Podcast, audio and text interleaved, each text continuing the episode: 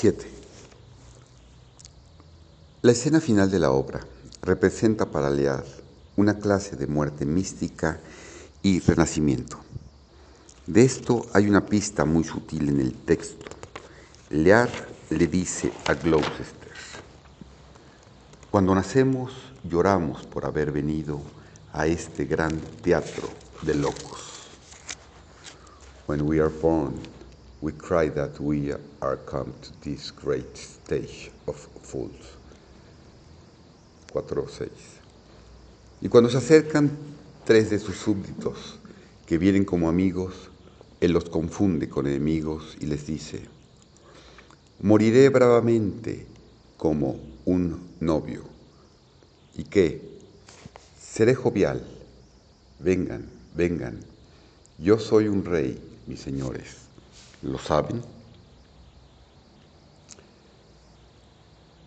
I will die bravely, like a fridge room. What? I will be jovial. Come, come. I am a king, my masters.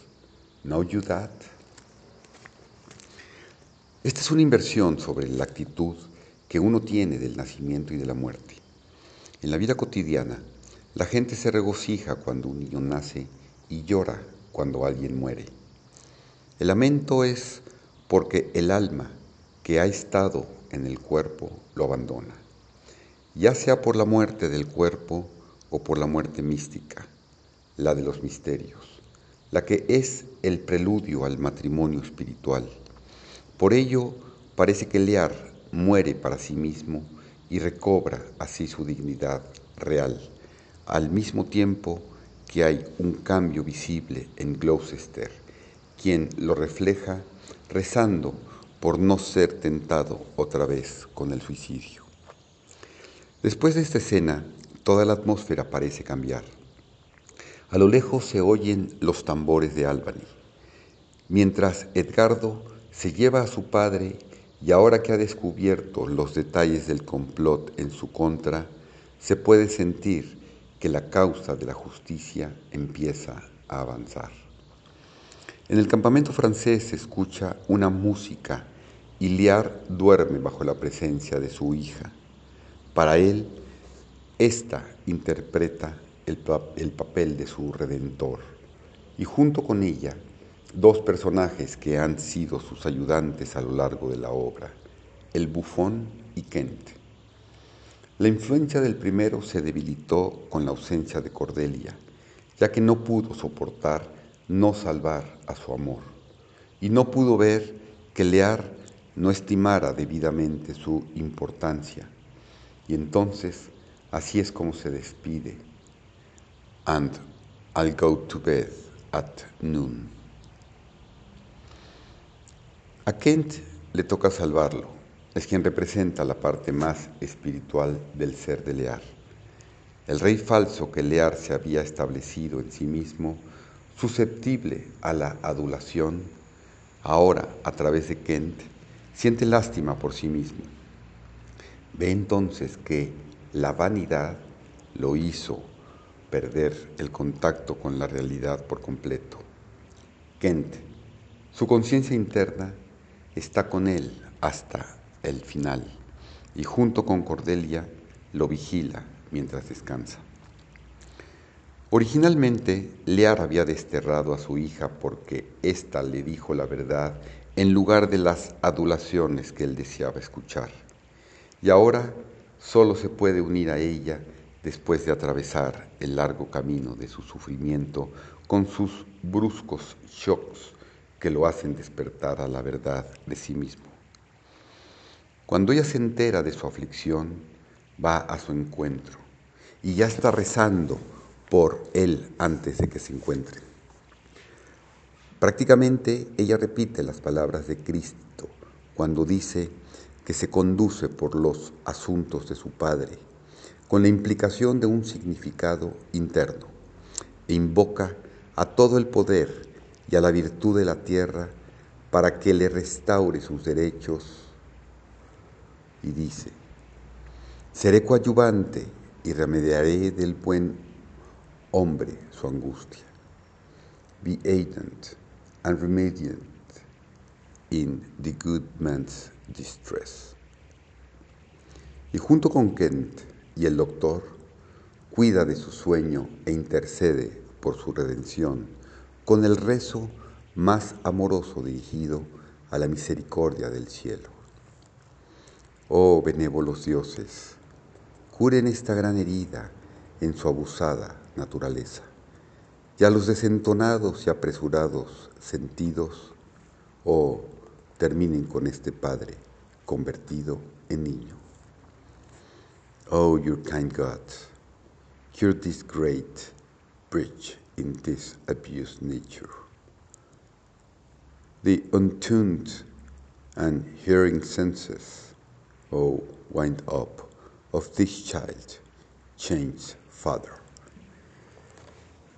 4, 7, 13, 16. 8. ¿Hay solución para una violación de la naturaleza? Shakespeare no hace mención a un pecado, simplemente dice que utilizó y abusó erróneamente de sus facultades, de tal suerte que creó una disonancia y no siguió el plan. No cumplió la tarea que le fue asignada.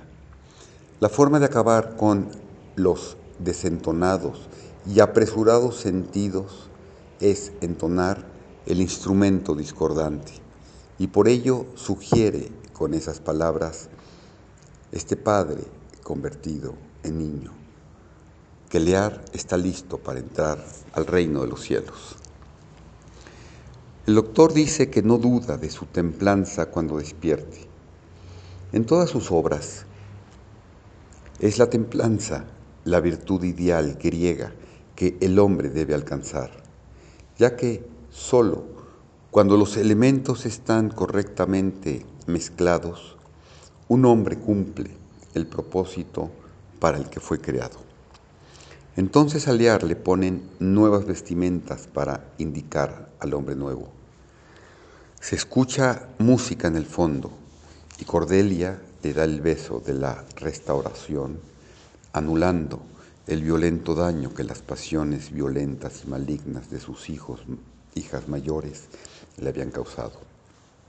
Su despertar es muy conmovedor, ya que es un despertar a la realidad. Cordelia siempre se dirige a él como My Royal Lord, Your Majesty. Para él, ella es una mendicha, a soul in bliss pensando que está en el mundo espiritual. Y cuando, y cuando se da cuenta que todavía está en la tierra, ve que realmente es un hombre muy viejo y tonto. A very foolish, fond old man. Y ya no se atribuye nada a sí mismo, sino que solamente ansía el perdón. Sin embargo, todavía tiene que enfrentar la prisión junto con Cordelia pero el mundo material ya no lo aterroriza. Las palabras que dice en su camino a prisión son la última señal de su desarrollo espiritual. Al estar con Cordelia, está por, en sí, por arriba de las vicisitudes de la vida, del flujo y reflujo de la luna, mientras que antes la había amenazado, ahora se arrodilla ante ella, a quien alguna vez despreció ahora la reverencia. Su voz gentil y suave es escrita con las mismas palabras con las que Dante describe la voz de Beatriz. Suave y piano. Nos encargamos del misterio de las cosas como si fuésemos espías de Dios. Suave piano. We will take upon the mystery of things as if we were God's spies. Esto significa que ha retornado en sí mismo y ahora se está viendo hacia adentro, abandonando la vida activa por la vida contemplativa. Ahora bien, ¿qué puede significar ser espías de Dios sin mirar a Dios? Cuando dice, sobre tales sacrificios los mismos dioses riegan incienso. Upon such sacrifices the gods throw incense. Una vez que esto sucede, no importa lo que le pasa a su cuerpo, pues sufre una triple muerte, la de Cordelia, la de Lear y la de Kent.